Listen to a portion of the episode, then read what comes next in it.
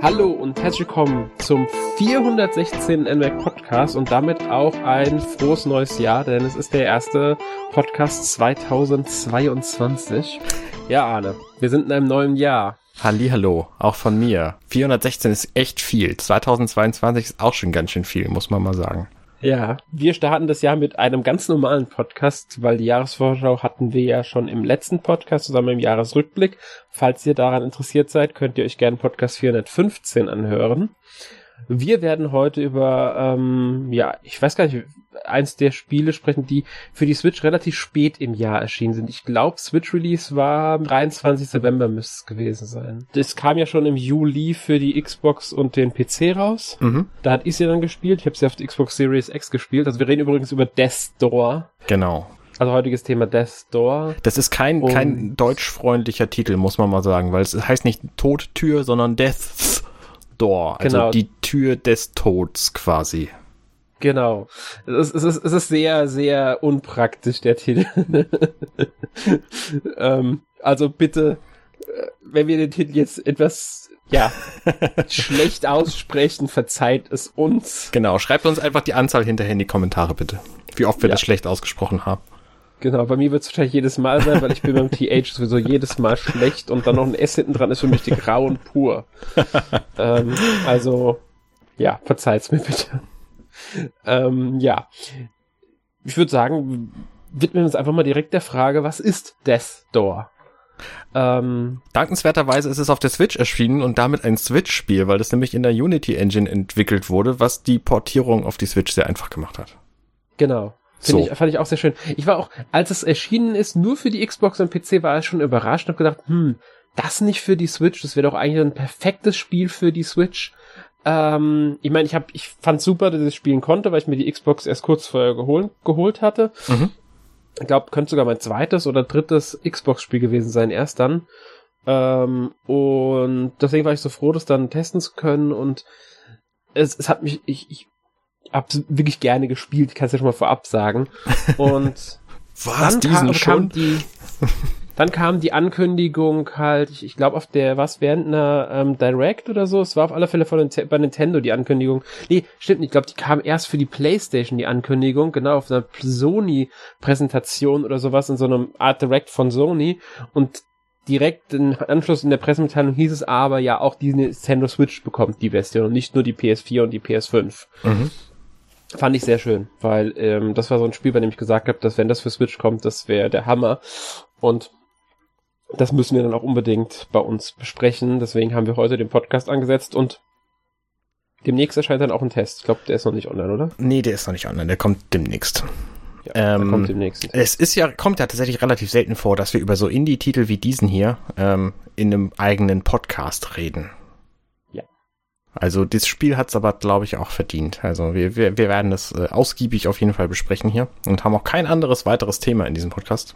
Von daher genau. haben wir genug Zeit ja, dafür. Weil wir haben es, ich glaube, vor kurzem 412 Voice of Cards war ja auch so ein Spiel, das auch eher so klein Indie ist, aber Square Enix als Publisher hinten dran hat. Ähm, trotzdem halt äh, wiederholen wir jetzt hier das, dass wir einfach ein Spiel haben, von dem wir so überzeugt sind, dass wir sagen, ja, das hat diesen ähm, Weg verdient. Wir beide hatten ja letztes Jahr 392 auch über Ender Lilies gesprochen, was ja auch ja, eher so ein Indie-Spiel war. Ja. Und ähm, jetzt halt Death Door. Was ist denn Death Door? Die fühlen sich tatsächlich gar nicht so unterschiedlich an, finde ich, diese beiden Spiele, Ender Lilies und dieses hier. Äh, Death Door ist ein Action-Adventure. Man stelle sich quasi ein Spiel vor wie The Legend of Zelda, bevor Breath of the Wild auf den Markt gekommen ist. Also so eine schräg von oben Perspektive. Wir spielen eine Figur, die sich relativ schnell durch diese Welt bewegt, äh, kämpfend und rätsellösend. Und äh, das macht auch die Portierung auf die Switch so spannend, weil es eben ein rasantes Spiel ist, finde ich. Ähm, die Figur, die wir spielen, ist eine Krähe und der Auftrag dieser Krähe ist es, aus ihrer in Schwarz-Weiß gehaltenen Bürokratie ähm, quasi die Seelen von Verstorbenen einzusammeln oder von noch nicht Verstorbenen. Jedenfalls Seelen einzusammeln. Also im Grunde ist sie ein Schnitter. Äh, jemand, der in die, auf die Welt kommt und äh, Wesen ummurkst. Ja. In der englischen Version wäre ähm, übrigens auch Reaper einfach nur genannt, also von daher passend. Genau, ja. Ähm, genau, wegen Zelda nochmal vielleicht, ähm, natürlich meinen wir jetzt die, nicht die 3D-Zeldas, weil es kein 3D-Spiel ist, hat diese isometrische Passive, wie jetzt zum Beispiel ein ähm, Link's Awakening auf der Switch hat ja auch diese isometrische Perspektive noch gehabt, ähm, das Remake, oder halt die Teile, die klassischen zwei, äh, Zelda-Spiele, wie auch ähm, A Link to the Past und so. Also diese genau. Draufsicht. Genau. Die hat das Spiel. Und ich finde auch, dass der Vergleich mit äh, Zelda hier sehr, sehr gut passt, ähm, weil es sich in vielen Teilen Rätseln, ähm, die Waffen, dass man neue Fähigkeiten und Waffen erhält, um dann neue Bereiche auch zu bekommen, zum Beispiel Bomben, dass man dann halt eine Wand wegsprengen kann oder sowas. Was? Und das gibt's bei Zelda auch? und äh, da, da, da finde ich, merkt man schon sehr stark die Inspiration, weil The Legend of Zelda war eine der Inspirationen für dieses Spiel und das kann man, kann das Spiel auch nicht verleugnen. Ich finde das ähm, spannend, dass du das ausgerechnet hervorhebst, weil für mich ist nämlich eine andere Inspiration für dieses Spiel viel deutlicher, nämlich so, so Spiele wie Hades oder Hyper Light Drifter, die einfach sehr, sehr, sehr schnelle Kämpfe haben und äh, mhm. wo du viel ausweichen musst mit sehr wenigen Kampftechniken, sage ich mal, ähm, einfach geschickt agieren musst, um den, den Gegnern auszuweichen, um nicht von dem, von dem niedrigsten Gegner schon umgemuckst zu werden, was nämlich durchaus geht, wenn du nicht aufpasst hier. Ja, äh, genau. Und das halt halt Zelda überhaupt nicht. Also ja, genau. Aber da werde ich mich, das, das wollte ich mich auch sagen. Ähm, das ist von Zelda und dann kommt halt dieser Teil, den du meinst, von einem, von halt Hades, Hyperlight Drifter und so dazu. Genau. Und macht daraus wieder was ganz eigenes. Es gibt sehr viele, die auch Souls-like mit rein springen in das Spiel Dark Souls als Inspiration und so weiter. Ähm, der Titel von dem Entwickler Asset Nerve war ja vorher Titan Souls. Das habe ich ehrlich gesagt nicht gespielt gehabt. Ich auch nicht. Ich weiß nur ein bisschen darüber. Eigentlich ist es so eine, so eine Sammlung von Bosskämpfen. Die Bosskämpfe sind genau. alle, alle sehr cool und alle sehr ähnlich auch wie in Hades oder in Hyperlight Drifter, halt sehr schnell, rasant, auf dem Fußboden vor allem. Also, mhm. ähm, das ist auch witzig an dieser Krähe. Die kann ja gar nicht fliegen. Die kann nicht mal hüpfen. Die kann halt so ein bisschen ja. nach vorne springen und später hat sie dann noch einen Greifhaken, aber trotzdem kann sie nicht fliegen. Warum kann da nicht so eine Krähe? Na gut, okay. Also Logik ist in diesem Spiel vielleicht nicht vielleicht nicht die erste Priorität gewesen. Ja, das ist auch so, man muss dazu sagen, es ist ja auch eine Krähe, die Magie einsetzt, die einen, ähm, einen Schwert mitführt oder andere Waffen, die Pfeil ja. und Bogen einsetzt. Also man sollte hier, ja, und die halt auch Kollegen hat, die wirklich Bürokratie lieben, an der Schreibmaschine sitzen, Berichte schreiben und sowas. Agatha, ja. Auch Krähen natürlich. Ja, fantastisch. Ähm, ja. Du hast gesagt, Dark Souls ist eine, ein weiteres, äh, ein weiterer ähm, Inspira, wie, wie nennt man das? Eine weitere Inspiration. Ja, danke schön für dieses Spiel gewesen. Das trifft bedingt zu, weil anders als in Dark mhm. Souls mhm. oder in ähm, in Hollow Knight zum Beispiel muss man, wenn man stirbt, nicht irgendwas wieder einsammeln. Ähm, das finde ich sehr angenehm hier an diesem Ding. Also es ist, es kostet nicht so viel zu sterben. Das heißt, man stirbt einfach und dann muss man aber den ganzen Weg nochmal wieder laufen. Und das ist auch der Teil, der von Dark Souls hier übernommen wurde. Man geht immer einen sehr komplizierten Weg und schafft sich dann eine einfache Abkürzung. Also ganz genau. Äh, das ist so so ein Großteil des der Welt von diesem Spiel, dass man einen sehr komplizierten, also ne, sehr kompliziert stimmt nicht, aber einen langen schwierigen Weg gehen muss ähm, und sich dann aber nach einer Weile eine Abkürzung zu einem vorherigen Ort schafft, so dass man, wenn man quasi stirbt und wieder einsteigen muss, dann kann man diese Abkürzung nehmen. Und das macht das ganze Spiel sehr, sehr angenehm, wenn man weil es halt einfach nicht so teuer ist zu sterben. Also es ist nicht so, oh Gott, jetzt bin ich gestorben, was mache ich denn jetzt? Jetzt muss ich da wieder hin und mir irgendwas wiederholen. Nee, das gibt's hier einfach nicht. Also man verliert auch nichts. Es gibt durchaus Währungen einzusammeln, aber auch die verliert man nicht beim, beim Tod. Ja, und das fand ich sehr, sehr angenehm. Ich muss auch sagen, ich finde den Dark Souls-Vergleich äh, ja, es ist, man merkt, wie du gesagt hast, am Leveldesign merkt man es vor allem. Ähm, vielleicht ein bisschen am Schwierigkeitsgrad, da gibt man ja gerne auf Dark Souls, aber auch schon vor den Souls-Spielen gab es sehr schwere Spiele. Ähm, und das Spiel ist schon knackig, aber ich finde es nicht unfair. Ich muss ehrlich sagen, ich finde es, äh, es ist angenehm herausfordernd. Und das sage ich als jemand mit wirklich null Frustresistenz. ähm, ich weiß auch nicht, wie, wie oft ich das Spiel angeschrien habe. ähm, weil, weil ich wirklich auf die Bossgegner so wütend war oder auf die normalen Gegner. Ähm, aber ich habe trotzdem die ganze Zeit weitergespielt. Immer motiviert. Ich wollte immer weiterspielen, weiterspielen, weil dieses Spiel einfach es schafft, nie das, dir das Gefühl zu geben, ähm, das ist jetzt nicht schaffbar, sondern es motiviert dich, es, es zieht dich ran und sagt dir hier, Moment, so geht, du, du, du weißt doch, wie es geht, mach's mal anders. Oder ähm, du, du erkennst einfach, wenn du gestorben bist, Moment, das war mein Fehler. Und dann hast du so im Kopf, jetzt muss ich das nochmal neu versuchen. Mir passiert das nicht wieder. Dann passiert es aber wieder. denkt man schon wieder, es passiert mir nicht wieder. Und auch wenn man fünfmal es versucht hat, irgendwann sagt man sich, okay, jetzt schaffe ich es aber. Und dann schafft man es halt wirklich. Ich weiß noch genau, ein Bossgame habe ich partout nicht geschafft. Dann habe ich ihn links liegen lassen erstmal. Bin erst ein bisschen rumgelaufen, weil es man gibt so ein leichtes Level-System im Spiel, sollte man vielleicht auch mal erwähnen. Also man sammelt, äh, kann, man sammelt Seelen und durch die kann man dann verschiedene Werte, ich glaube vier, fünf Werte sind es aufleveln. Mhm bringt einem jetzt nicht so viel, aber man kann auch neue Waffen finden und so weiter. Und ich war dann einen Ticken weiter einfach, einen Ticken besser, einen Ticken geübter, einen Ticken ausgeruhter, weil ich einfach mal gesagt habe, ich ignoriere den Bosskampf und mache was anderes. Ähm, und dadurch hat ich, konnte ich mich wieder ähm, beruhigen, sage ich mal, innerlich. Ja. Und dann habe ich den relativ leicht geschafft, diesen Bosskampf. Das finde ich schon sehr interessant. Ja, finde ich auch. Also tatsächlich geht's mir auch bei vielen Spielen dieser Art so. Bei Hollow Knight hatte ich das auch. Ähm, wenn ich da an den, den Grimm denke, zum Beispiel aus einer der Erweiterungen. Ähm, den habe ich auch monatelang einfach jede, alle zwei Wochen nochmal versucht und irgendwann dann geschafft. Das gibt's hier tatsächlich bei diesem Spiel auch. Also das ist halt schön an dem Spiel, dass es quasi fair ist. Es gibt ähm, eine Lebensenergieleiste und die hat am Anfang, ich da drei oder vier äh, Elemente nur. Und wenn man mhm. also dreimal getroffen wurde, dann blinkt die die ganze Zeit und du weißt genau, beim nächsten Treffer bin ich auch tot. Und dann gibt's aber Möglichkeiten.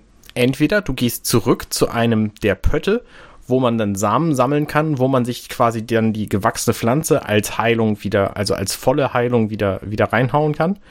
Ähm, oder du machst einfach weiter. Und weitermachen funktioniert deswegen, weil du jedem Angriff ausweichen kannst. Es gibt keine ungefähren Angriffe, sondern du kannst auch mit nur einem einzigen Lebensenergiepunkt kannst du den nächsten Levelabschnitt erreichen oder kannst den Boss besiegen, weil das alles machbar ist. Und das finde ich sehr, sehr cool an diesem Spiel.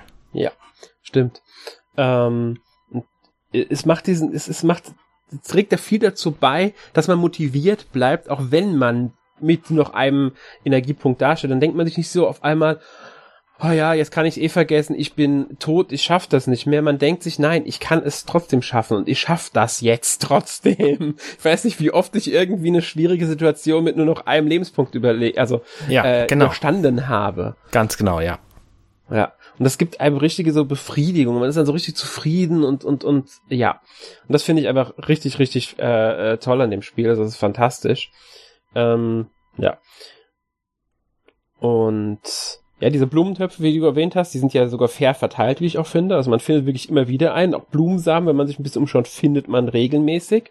Ähm, sehr interessant, wie ich finde übrigens, es gibt genauso viele Blumensamen wie Blumentöpfe im Spiel. Genau, 50 Stück nämlich. Ja, und es, ähm, ich will nichts spoilern, aber es hat schon, es ist sinnvoll, alle zu bepflanzen, sag ich mal. Ja. ja. Ähm, ähm, Vielleicht fangen wir noch mal ein bisschen zur, zur Geschichte an. Also wir sind genau. eine Krähe, wir kommen aus dieser Bürokratiewelt, die ist schwarz-weiß. Diese, es fängt halt damit an, dass wir eine Seele ernten sollen und dabei werden wir von einer mindestens doppelt so großen Krähe, Vogel, ich weiß nicht genau, überrascht und die klaut uns die Seele. Und da müssen wir da erstmal hinterher, ähm, warum denn äh, äh, die, diese Seele quasi wiederzufinden und diese Krähe zu stellen. Und ab dann entwickelt sich das Spiel in, ich sag mal, so eine halboffene Welt, wo wir mehrere Richtungen haben und am, nee, am Schluss, da rede ich jetzt aber nicht drüber. So. Müsst ihr dann selber sehen. Also es gibt jedenfalls, am Anfang ist es einigermaßen linear und dann gibt's aber mehrere Möglichkeiten, wie man weitermachen kann. Ähm, genau. Und da, da teilt sich das Spiel dann in, in ungefähr drei Gebiete und äh, von da aus wird's dann wieder einigermaßen linear.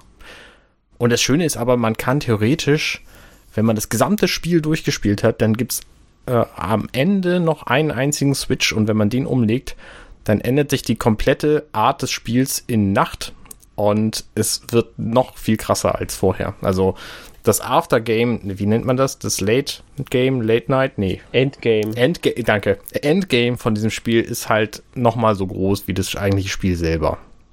Ja, und es lohnt sich auch wirklich, das nochmal zu spielen, ähm, um sagen wir mal so, alles gesehen zu haben. Genau. Das ganze Spiel ist auch nicht super lang. Also man kann Nein. das schon in zehn Stunden oder so durchspielen, würde ich schätzen.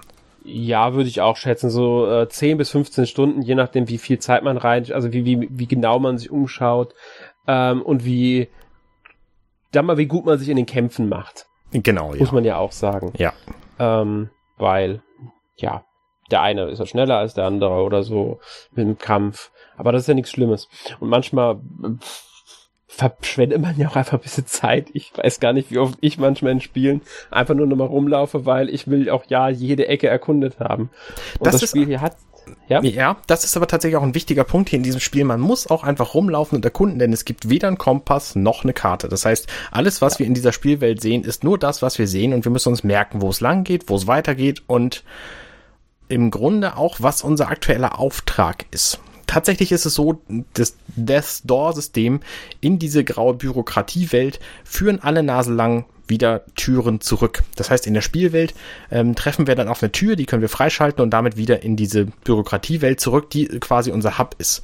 Und die sind einigermaßen linear. Wenn wir das Spiel dann beenden und neu starten, dann werden wir auch bei der zuletzt geöffneten Tür wieder eingesetzt und können dann sofort da wieder reinsteigen. Und das ist auch nett deswegen, weil wir äh, dann zum einen wissen, wo wir lang wollten, das letzte Mal, als wir es gespielt haben, und zum anderen, weil wir dann wissen, äh, weil wir dann zurück in diese Bürokratiewelt können, wo der Ort ist, wo wir unsere eingesammelten Seelen ausgeben können in die Verbesserung. Du hast ja gesagt, es gibt vier verschiedene. Mhm. Ähm, eine davon, die, die ich auch jedem ans Herz legen möchte, ist die ähm, Geschwindigkeit dieser Krähe, weil die ist am Anfang echt lahm und Geschwindigkeit ist in diesem Spiel einfach alles. Du musst halt schnell ausweichen und schnell kämpfen können. Und deswegen ist der erste Punkt, den ich jedem empfehlen würde auszugeben, auf jeden Fall für die Geschwindigkeit dieser Krähe. Ja, würde ich auch sagen.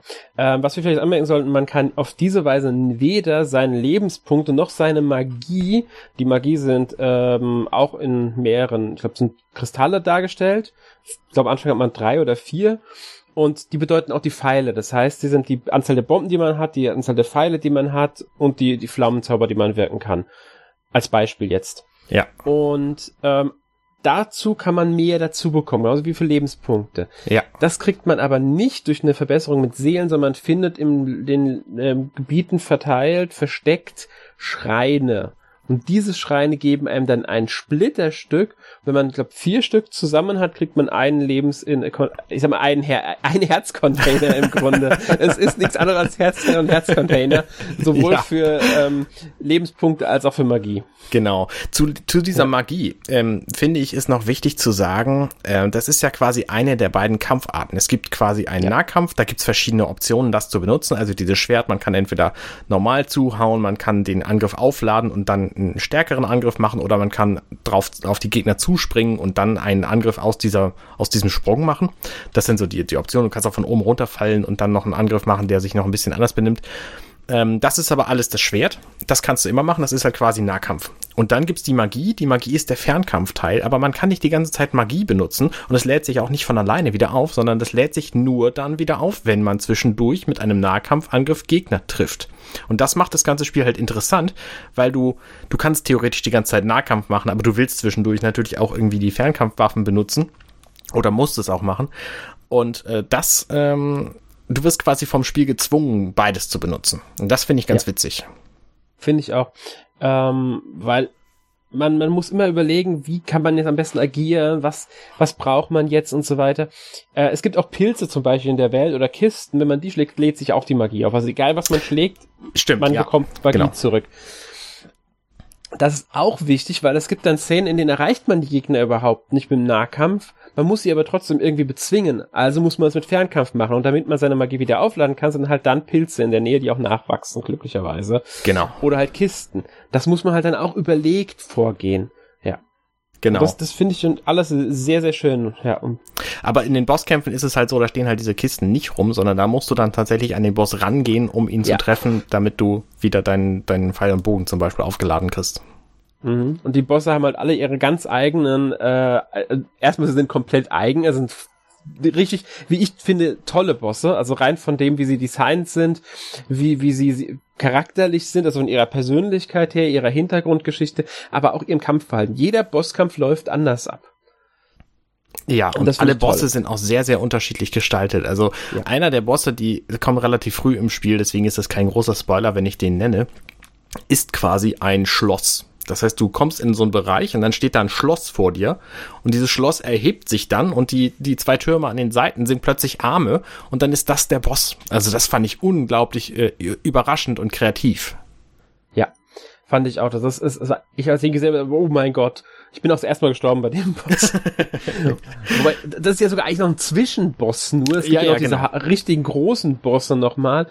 Ähm, aber trotzdem, es ist, es ist richtig, richtig gut, äh, was sie da in der Hinsicht abliefern. Also da, allgemein finde ich auch bei den normalen Gegnern hast du einige dabei, bei denen ich gedacht habe, bups, das ist aber jetzt auch nicht so äh, ohne, was ihr da euch ausgedacht habt. Nicht, weil die besonders schwer sind, sondern einfach, weil die, weil man sie so nicht erwartet im ersten Moment. Es gibt aber auch einige Gegner, die erwartest du schon so. Es gibt so schwebende ja. Typen mit so einem Cape und die tauchen irgendwo auf. Also die, die können sich quasi teleportieren und schießen dann auf dich. Das heißt, die tauchen irgendwo auf, warten dann eine Weile und schießen dann. Und da habe ich gedacht, okay, diesen Gegner, den habe ich auch in jedem Zelda-Spiel vorher schon mal getroffen. Der ist jetzt wirklich nicht ja. so kreativ. Nein, haben sie auch natürlich. Ich denke mal, das ist dann auch die Inspiration, Inspiration, die da mit reinspielt. Man bleibt halt auch, hält auch ein paar Standards bei, was ja auch vollkommen in Ordnung ist. Genau. Ja. Ähm, grafisch finde ich das Spiel sehr, sehr cool gemacht. Das ist tats mhm. tatsächlich das erste 3D-Spiel von Acid Nerve, die das Spiel gemacht haben. Ähm, Entwickler ist halt Acid Nerve. Das ist eine Firma, die vorher, glaube ich, nur ein Spiel gemacht haben und so verschiedene kleinere Sachen, die aber nicht groß publik geworden sind. Titan Souls eben. Titan Souls ja. spielt in der gleichen Welt ähm, und hat interessanterweise auch einige Bosse gleich. Es gibt äh, also einige Bosse aus Titan Souls kommen hier wieder vor, obwohl das komplett anders aussieht, weil dieses Spiel eben in 3D ist. Die haben sich verschiedene äh, Künstler gesucht, um den Grafikstil von diesem Spiel zu machen, aber haben mit denen halt auch sehr eng zusammengearbeitet. Also Acid Nerve besteht im Grunde nur aus zwei Leuten, Mark Foster und David Fenn. Und Mark Foster ist so quasi der Programmierer und David Fenn ist vor allem der Composer, aber auch Programmierer von diesem Spiel. Und die haben gesagt, dass es im Grunde sehr einfach ist, so ein Spiel mit wenigen Leuten zu machen, weil die Wege der, der Absprache so kurz sind.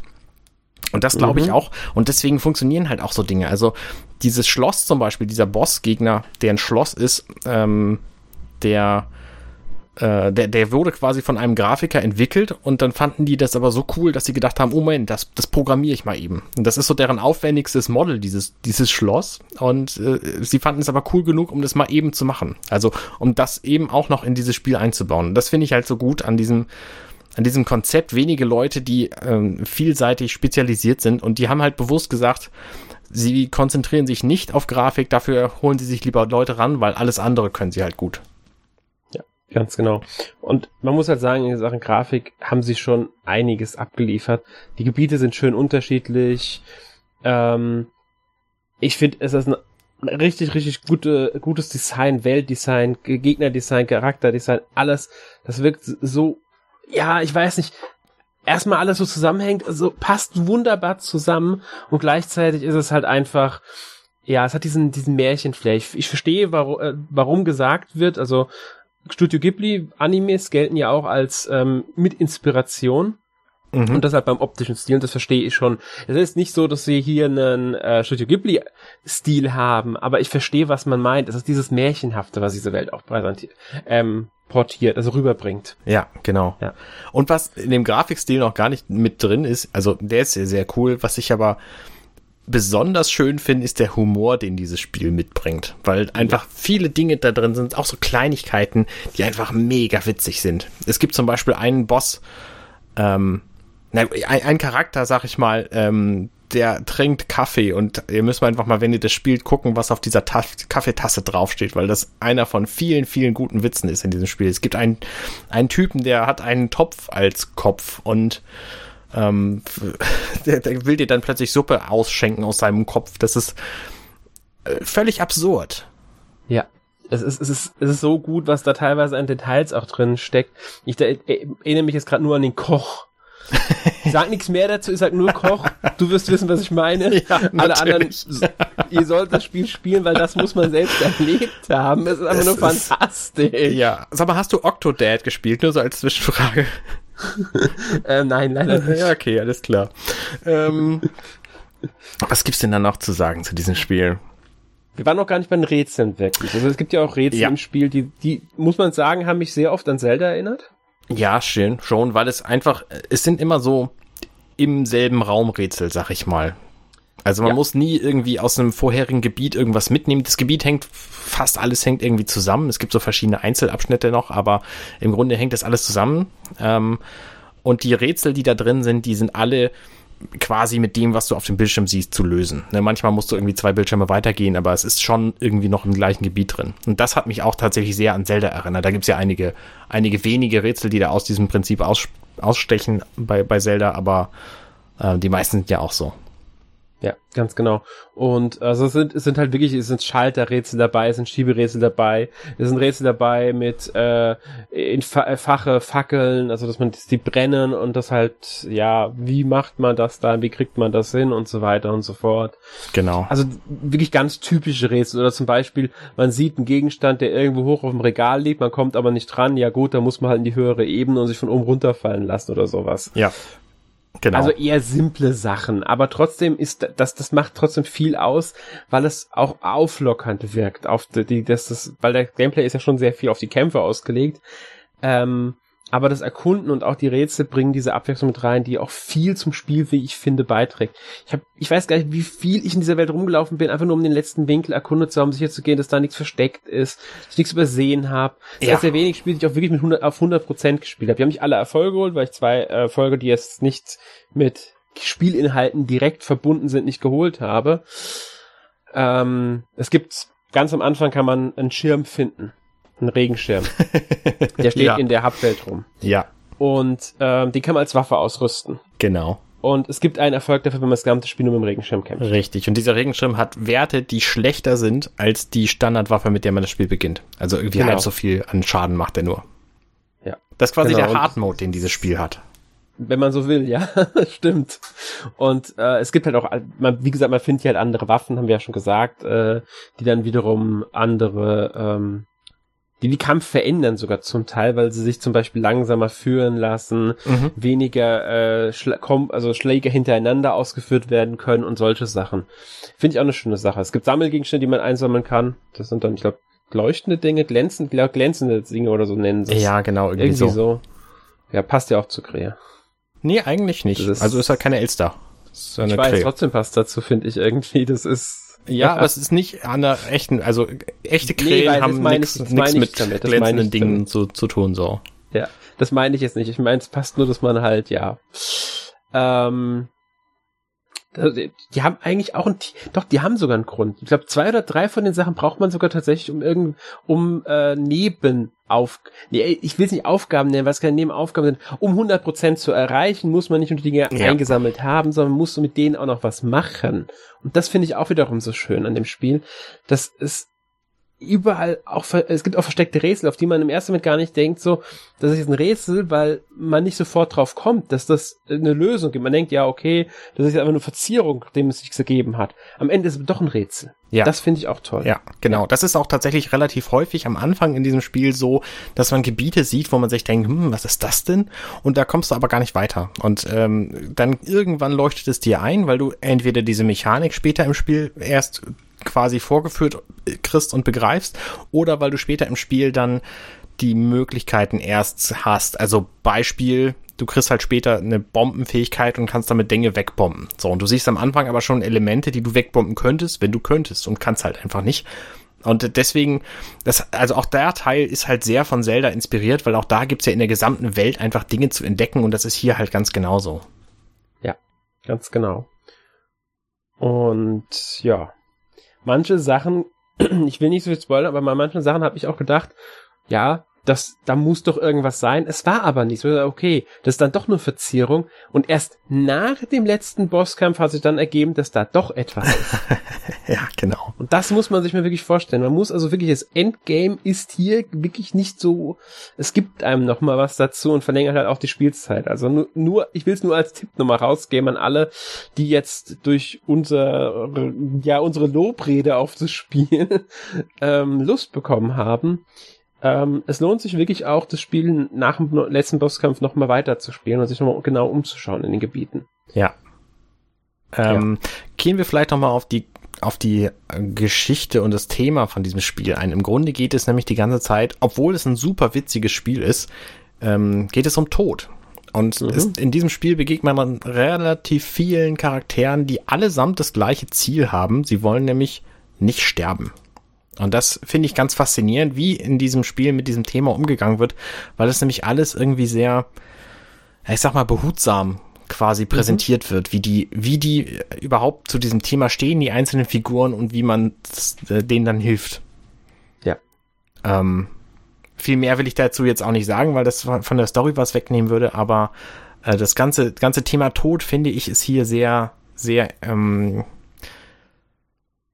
ja, wie soll ich sagen, so lustig, behutsam, entspannt quasi betrachtet und nicht mhm. nicht bedrohlich. So, das also es gibt ja viele Spiele, die sagen so, der Tod ist das Schlimmste, aber das ist hier in diesem Spiel also entweder weder durch den Tod des Charakters noch durch das Thema, was da quasi behandelt wird, ähm, ist es halt in diesem Spiel so. Und das finde ich finde ich sehr angenehm.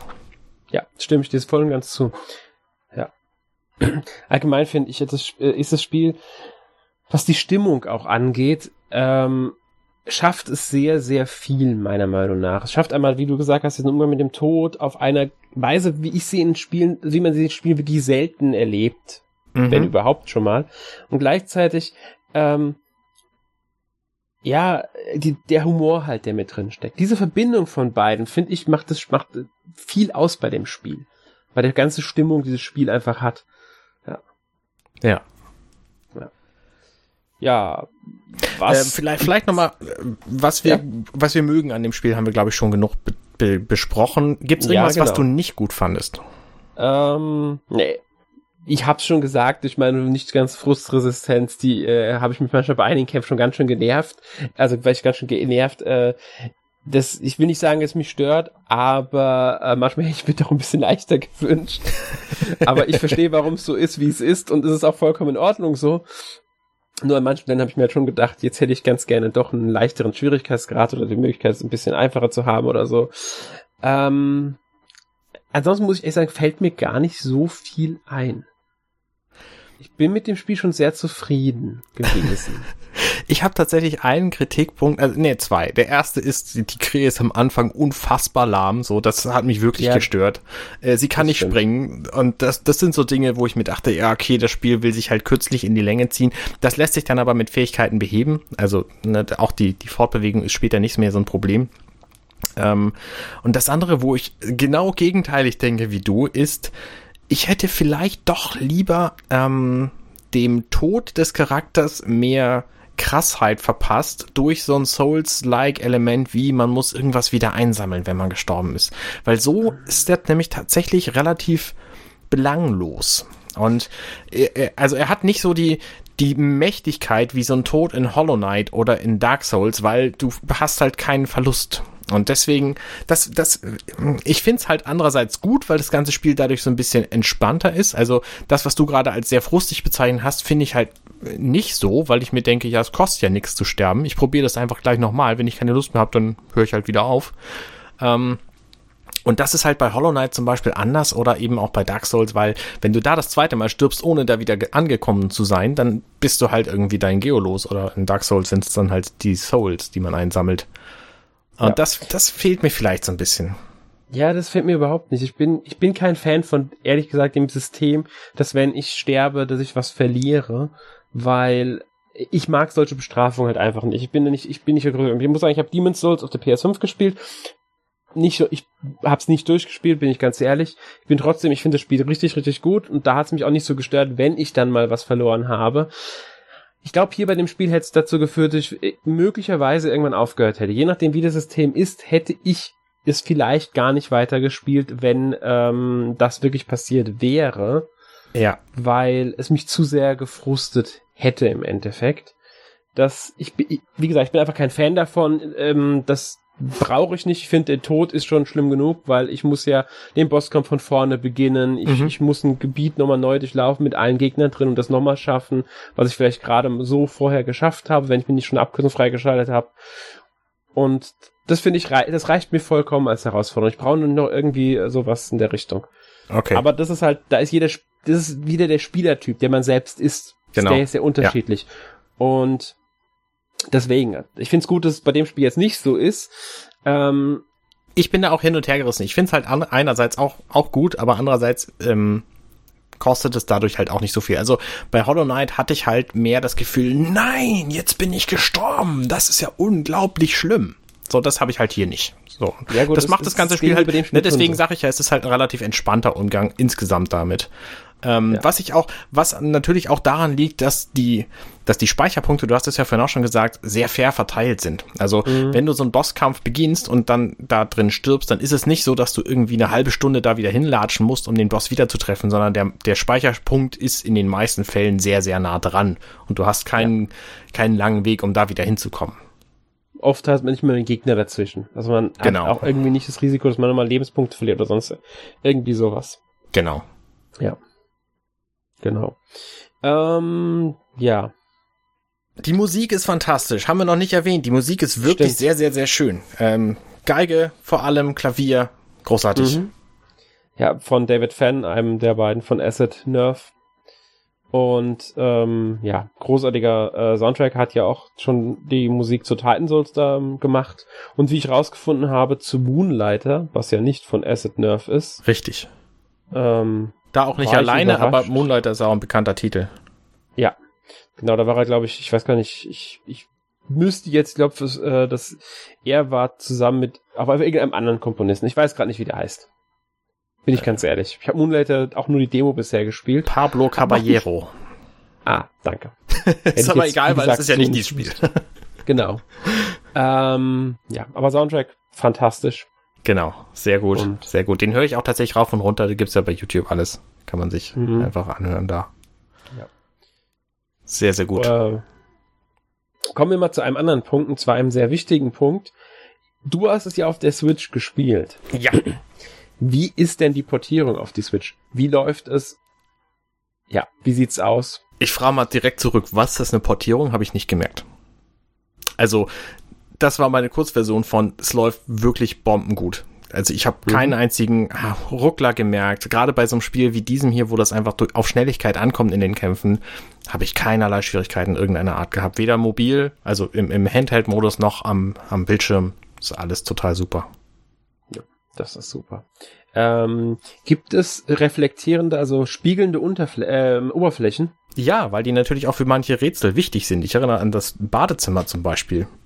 Ja, genau. Es ist, genau wegen sowas frage ich ja gerade. Aber gibt's auch so einfach nur eine Spielwelt, jetzt ohne dass das für die Rätsel relevant ist.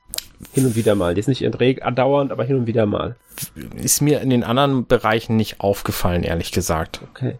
Also es kann nämlich sein, dass ich, ich glaube, ein paar Effekte werden sie vielleicht rausgenommen haben für die Switch-Version, äh, die jetzt auf der Xbox Series X speziell wirklich auf die X hingewiesen, ähm, äh, drinnen sind, aber das sind wahrscheinlich eher Minimalsachen, weil es ist jetzt nicht, man muss sagen, es ist nicht das grafisch aufwendigste Spiel.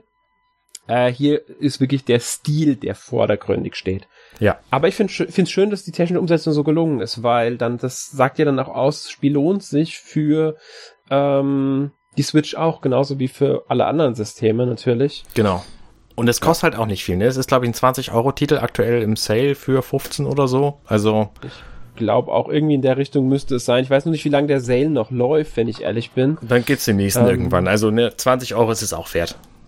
Ja, definitiv. Also das Spiel ist äh, locker 20 Euro wert, weil ähm, ja, einfach großartiges Spiel. Wir gehen gerade schon ins Fazit, über was wir so schon die ganze Zeit gemacht haben. Ich kann es aber kurz sagen, der Sale läuft noch bis zum 12. Januar. Ähm, genau. Da kostet das Spiel 14,99 und die 14,99 ist es auf alle Fälle wert. Es ist ein fantastisches Spiel, meiner Meinung nach.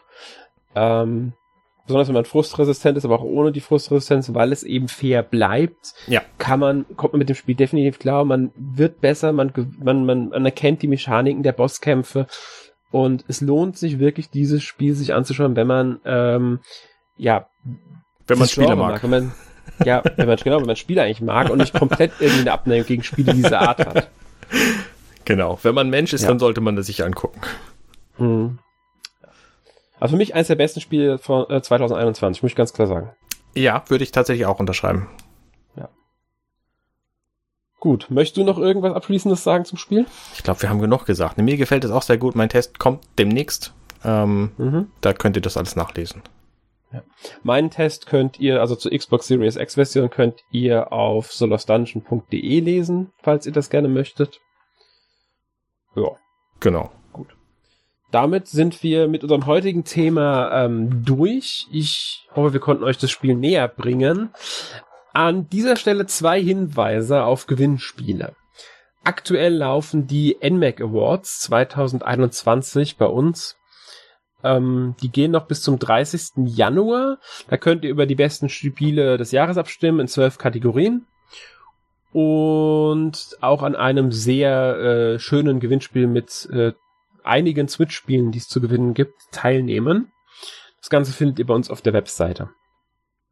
Außerdem läuft noch bis zum 9. Januar, also bis Sonntag, ein Gewinnspiel in unserem Podcast Nummer 414, dem zweiten NMAC-Quiz. Dafür müsst ihr die im Laufe des NMAC-Quizzes genannten äh, Lösungsbuchstaben notieren und das Lösungswort in die richtige Reihenfolge bringen und an unsere E-Mail-Adresse schicken. Wird auch alles im Podcast erklärt beziehungsweise auf der Webseite auch im Text müsst, äh, wird da nochmal äh, erklärt, da müsst auch die, steht auch die E-Mail-Adresse drin.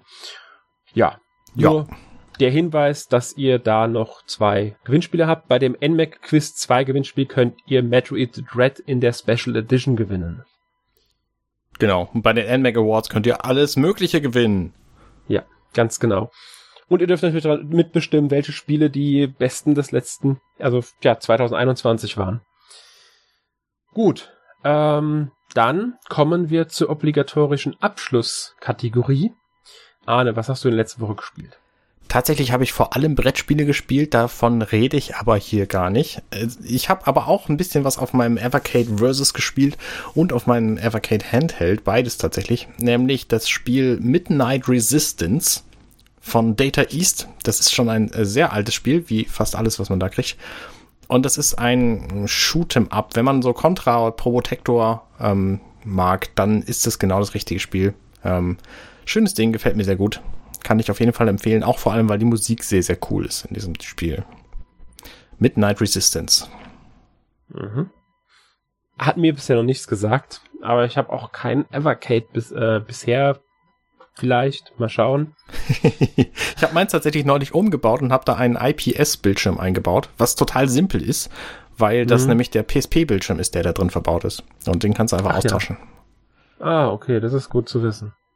Ja. Es ist, ja. Ist, ist halt Retro alles, also Retro-Konsole. Ganz genau. Ja, ja, ja. genau. Für, für Sammler und, und Spiele-Fans von alten Spielen so. Was hast du denn gespielt?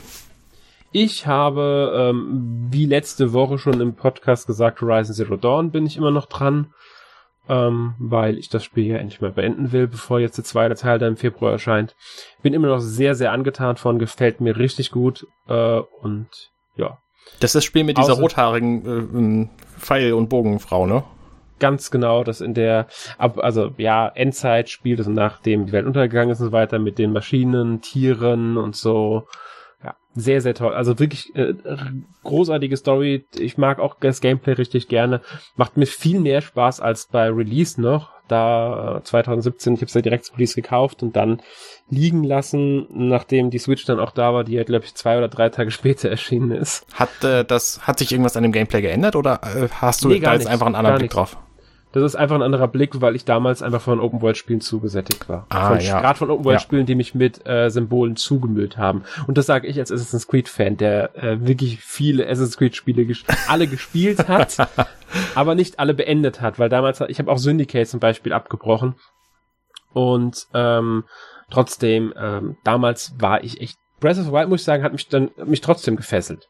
Mhm. Das sieht man mal, es gibt Unterschiede zwischen Open World und Open World, je nachdem, wie ein Spiel halt dann ist. Ähm, aber ja, jetzt bin ich voll drin und äh, kannst du absehen, wie viel von, also wie viel Prozent du schon hast oder wie lange du noch spielst oder wie lange du schon gespielt hast oder wie ich weit du bist? Hab ich, ich gespielt habe ich jetzt ähm, etwas, ich glaube über 46,5 Stunden. Hui, okay.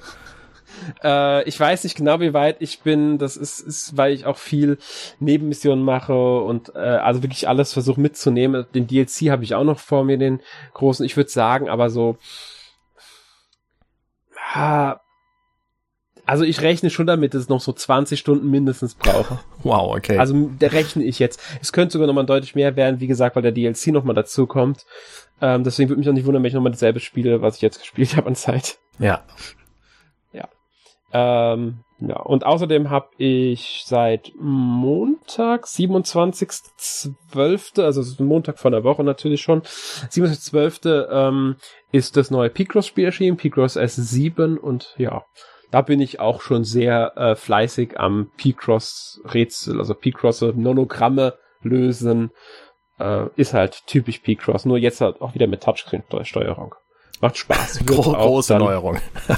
ja, es ist das erste, auf das erste Mal, dass Switch-Version eine Touchscreen-Steuerung hat. Auf dem 3DS war das noch üblich für die Reihe. Ach Quatsch, also, auf dem Gameboy hat das auch keiner gehabt. Das brauchst du nicht.